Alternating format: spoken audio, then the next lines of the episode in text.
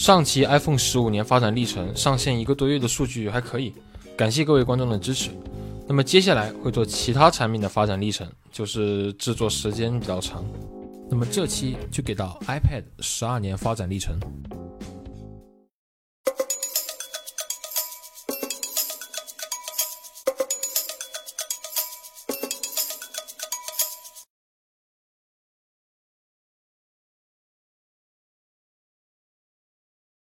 其实，在此之前，苹果就有准备在之前的牛顿系列开发掌上电脑，可由于种种原因，牛顿系列也不了了之。直到 iPhone 的成功，似乎才让苹果放心的将 iPad 发布。iPad 这个同样是被苹果开辟出来的数码产品，其实 iPad 才是一开始苹果内部最先研发的产品，但是在 iPhone 这个更高级别的研发项目面前，它也只能被搁置。于是，这个所谓的放大版 iPhone。在二零一零年四月三日才正式发布。初代 iPad 的外观其实并不算特别惊艳，无疑是屏幕比 iPhone 大得多，看电影要舒服不少，续航也要好上不少，配置也还比晚些时候发布的 iPhone 四要差不少。顺便一提，其实苹果在老早的时候就开始玩刀法了。A 四芯片有两个版本，一个是八百兆赫兹的版本，用于 iPhone 四和 Apple Touch 四，而另一个一 G 赫兹版本只用于 iPad 一。而在运行内存上，iPad Touch 4和 iPad 一只有256 MB，使得这两款设备的系统寿命较短。而 iPhone 4则为512 MB，使其可以顺利升级至 iOS 7。但就是大这个属性，使得 iPad 上市便大受欢迎。最初的80天里就销售了300万台，直到 iPad 2推出时，一代就卖出了超过1500万台。这对于一个新开辟的系列来说，无疑是一个巨大的成功。随着一代的成功，二零一一年三月二日，二代应运而生。iPad 二也是一代经典，整体外观设计看起来要轻薄不少，还有我最喜欢的磁吸保护套 Smart Cover，终于加入了前置、后置摄像头。从某种程度上来说，它也是一代神机。从 iOS 四到 iOS 九的长寿命，当然这也归功于整体配置的提升。双核一 G 赫兹的 A 五处理器，五百一十二 MB 的 RAM。实际的销量也确实不错，首月便售出了二百六十万台，这也是我认为的最经典的 iPad 之一。二零一二年三月七日，iPad 三发布，其实这应该叫 The New iPad，因为整体配置又是一个上升，二 K 分辨率的 Retina 屏幕，A 五 X 处理器，一 GB 的 RAM，五百万的后置摄像头，以及延续上代的外观设计。既然被苹果称为 The New iPad，这应该是苹果当时最满意的产品。可是实际情况并不如意。先不说 2K 屏幕，对于 A5X 还是较难带动的，因为 A5X 的 CPU 部分跟 A5 基本一致，只是在 GPU 方面规格翻倍。但即使这样，带动一块 2K 屏幕也是较为艰难的。而且规格的提升随之而来的是功耗的上升，要保持原来续航水平，就得增大电池容量，整机就更重了。但不得不说，这是 iPad 不如 2K 时代的机型。随后的 iPad 即使是目前也没有步入 4K，我更加期待苹果什么时候可以将分辨率提升至 4K 了。其系统更新也是跟 iPad 一样，在 iOS 9.3.6就停止更新了。2012年10月23日，iPad 4发布，相比于 iPad 3就是例行升级，性能更强的 A6X，这也是 A 系列的最后一款32位处理器，充电接口从 30pin 升级到了 Lightning。前置摄像头升级为一百二十万像素，这一代的 iPad 使用体验就好了一些了。处理器的性能进一步提升，为使用体验打下坚实基础。同期也发布了 iPad Mini 这款小平板，其硬件规格与 iPad 二相当，但制程更加先进，采用后置五百万的后置摄像头和一百二十万的前置摄像头，也采用了 Lightning 充电接口。Mini 的出现给了小屏爱好者一个选择，其配置虽然并不一定是最好的，但好在它小。可以轻松使用，没有什么负担。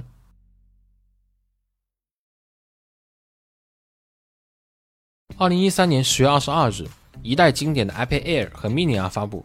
这次的设计与之前有着很大的变化。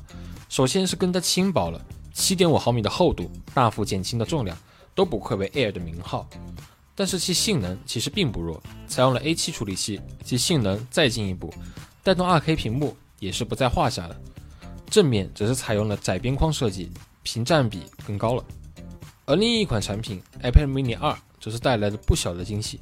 小身材塞下了与 Air 几乎相同的配置，真可谓是大升级。A7 芯片，2K Retina 屏幕，在2013年这样的配置，真可以称得上是小钢炮了。2014年10月16日，iPad Air 2发布，也是一代经典，是目前最长寿的 iPad。而这么长的寿命也归功于它的配置：A8X 处理器、2GB 的运行内存、Touch ID 的加入，以及800万的后置摄像头。X 后缀的 A 系列处理器强势回归，对比上一代性能大幅提升，是它夺得当年最强平板的底气。它就像 iPhone 6s 一样，虽然外观并没有大的变化，但是在配置方面的提升，是它能够长时间服役的底气。而同期发布的 iPad mini 3却没有这么好的待遇了，配置与 mini 2基本相同，明显可见的升级可能就只有 Touch ID 的加入了。二零一五年九月九日，iPad Pro 发布，这款十二点九寸的超大号 iPad 上线便引发关注，不仅仅是因为其大尺寸，还有其当时的顶级配置：A9X 处理器、四 GB 的 RAM、四扬声器，再加上随即发布的各种配件，Apple Pencil、Smart Keyboard 等。使其 Pro 的地位再次被强调。Pro 系列的发布表明了苹果想通过硬件为基础、配件为辅，让 iPad 进入生产力领域的尝试。而事实证明，苹果这一步走对了。Pro 系列确实可以在部分细分领域做得更好、更快捷。同期还发布了 iPad mini 4，采用了 A8 处理器，2GB 的 RAM，升级为800万的后置摄像头。总的来看，也是个小幅度更新。而在二零一六年三月二十一日，还发布了 iPad Pro 九点七寸，采用了降频版 H X 两 GB 的 RAM，而后摄则是升级为一千两百万像素，前摄升级为五百万像素，屏幕支持 P3 广色域显示。两款机型配置方面都各有取舍，一个强于性能，一个强于体验。至此，iPad Pro 锁定了一大一小的机型发布。二零一七年三月二十一日。第五代 iPad 发布，这是继 iPad 四的一次常规更新。iPad 数字系列的定位也有所改变，成为了入门 iPad 的选择。采用 A9 处理器，两 GB 的 RAM，其他的配置跟 Air 二并无大异。当然，既然是入门款，屏幕也并非采用全贴合技术，显示效果与高阶的 iPad 相比也要稍逊一筹。但一想到这个价格，也许还可以接受。二零一七年六月五日，iPad Pro 第二代发布。这次同时发布了十二点九寸以及十点五寸两款机型，配置几乎相同，A10X 处理器，四 GB 的 RAM，屏幕支持 ProMotion 技术，P3 广色域，原彩显示，一千两百万的后置摄像头以及四扬声器。这次的 Pro 着重强调了其在生产力方面的表现，A10X 性能相比于上一代又是大幅度提升。紧急 4K 视频不在话下，最高一百二十赫兹的屏幕刷新率，使用体验又是一大提升。这也是我认为的目前性价比较高的 iPad 之一。2018年3月27日，iPad 第六代发布，作为上一代的常规升级，升级到了 A10 处理器，并且支持 Apple Pencil，这对于学生用户来说无疑是个好消息。2018年10月30日，iPad Pro 第三代发布。这次的 Pro 采用了全新的设计，四边等宽的全面屏设计，且配备 Face ID，支持横竖屏解锁。方正的外观设计向 iPhone 五的设计靠拢，接口也从 Lightning 升级为 USB-C。H2X 处理器及性能放到现在来说，可以保持四年不掉队，以及 4GB 的 RAM，一 TB 为 6GB 的 RAM。后置一千两百万像素的摄像头，支持 4K 六十帧的视频录制，配件也是随之升级。全新设计的 Apple Pencil 二代以及新的 Smart Keyboard，此次的设计奠定了未来几年 iPad Pro 的外观设计方向。二零一九年三月十八日，iPad Air 三和 Mini 五发布，这两个系列终于是迎来了更新，两款都采用了 A 十二处理器，三 GB 的 RAM。外观设计方面，Air 三只是采用了十点五寸的 iPad Pro 外形，Mini 五则是没有什么变化。两款设备均支持 Apple Pencil，Air 三也支持之前发布的 Smart Keyboard。总的来说，这次的两款机型为常规升级，但是 Mini 五的配置也是可以说明苹果对 iPad Mini 系列的关注度有所增加。二零一九年九月二十五日，iPad 第七代发布，这次的 iPad 在外观上有所变化，引用了 iPad Pro 十点五的外观设计，处理器依然采用了 A 十处理器，但是 RAM 提升至三 GB，也是常规小升级。二零二零年三月十八日，iPad Pro 第四代发布。这次的升级主要在于后摄规格，双一千两百万像素广角加超广角，以及 LiDAR 激光雷达。A12Z 处理器相比于 A12X 的性能有所提升，全规格 6GB 的 RAM 配件也有所升级。新一代的 Magic Keyboard 支持背光键盘和触控板。在此之前，苹果早在2019年6月4日推出了 iPad OS 13，正式将 iPhone 系统与 iPad 系统分开。这也说明苹果想要将 iPad 的优势通过特有的系统发挥出来。在此之前，不少用户想要让 iPad 有桌面模式。而在十三之前都是 iOS 系统，使用起来就是个单纯的大屏设备，并不灵活。而这次新一代的 Magic Keyboard 支持背光键盘和触控板，也表现出苹果有意在 iPadOS 上做桌面模式的尝试。二零二零年九月十五日，iPad 第八代发布，同样作为例行升级的机型，处理器升级为 A 十二，其他方面则没有什么较大的提升。而在第二天，iPad Air 四发布。Air 系列终于迎来了全面屏的外观设计，其多彩配色更显活力。但是相比于 Pro 系列少了 Face ID，而是在电源键集成了 Touch ID 指纹识别。处理器则采用了 A 十四芯片，充电口也是升级到了 USB-C，也是支持 Apple Pencil 二代。摄像头升级至后置一千两百万和前置七百万的规格。二零二一年四月二十一日，iPad Pro 第五代发布，这次的 Pro 系列性能有着极大的提升。因为苹果在 M1 芯片下放至 iPad 产品中，桌面级的处理器如今在移动产品中无疑是降维打击。最高至 16GB 的 RAM 接口也升级至雷电接口，12.9寸采用 Mini LED 屏幕，显示效果大幅度提升。前置摄像头升级至1200万，支持 Center Stage。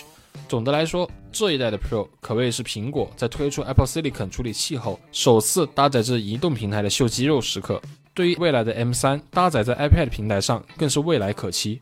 二零二一年九月十四日，iPad Mini 六发布，Mini 系列终于也迎来了全面屏设计，跟 Air 四一致的设计语言，电源键同样集成了 Touch ID，处理器则是采用了降频版的 A 十五芯片，四 GB 的 RAM，充电接口也终于改为了 USB-C，前后双摄均升级至一千两百万像素，当然也支持 Apple Pencil 二代。但是这代的 mini 有着比较出名的果冻屏事件，即因 LCD 是逐行扫描，屏幕顶部跟底部的像素之间的刷新时间并不完全同步，而是有所延迟所带来的观感不适。同期也发布了 iPad 第九代，依然是例行升级，处理器升级为 A 十三，四 GB 的 RAM，前置摄像头只是升级为一千两百万像素，支持人物居中。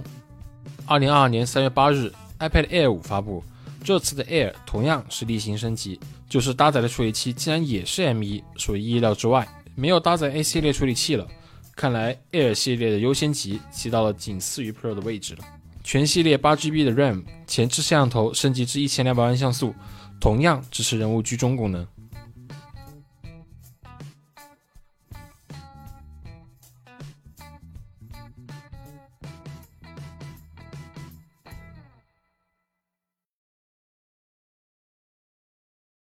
iPad，一个发展了十二年的产品，从乔老爷子口中的那个可以捧在手中的娱乐中心，延伸出可以单手掌握的 Mini，后来发展成性能强劲、可以帮上忙的 Pro，到现在的各个领域精确发光，很大程度上归功于 A 系列以及 M 系列的成功，因为有了硬件的基础以及产量的保证，才得以让这些处理器不仅用在 iPhone 上，还可以用在平价的 iPad 上。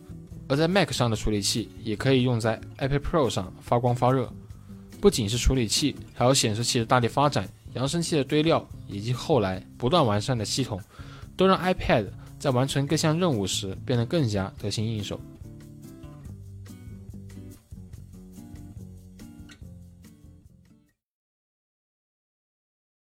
因为 A5X 的 CPU 部分跟 A5 基本一致，因为 A5X 的 CPU 部分基本。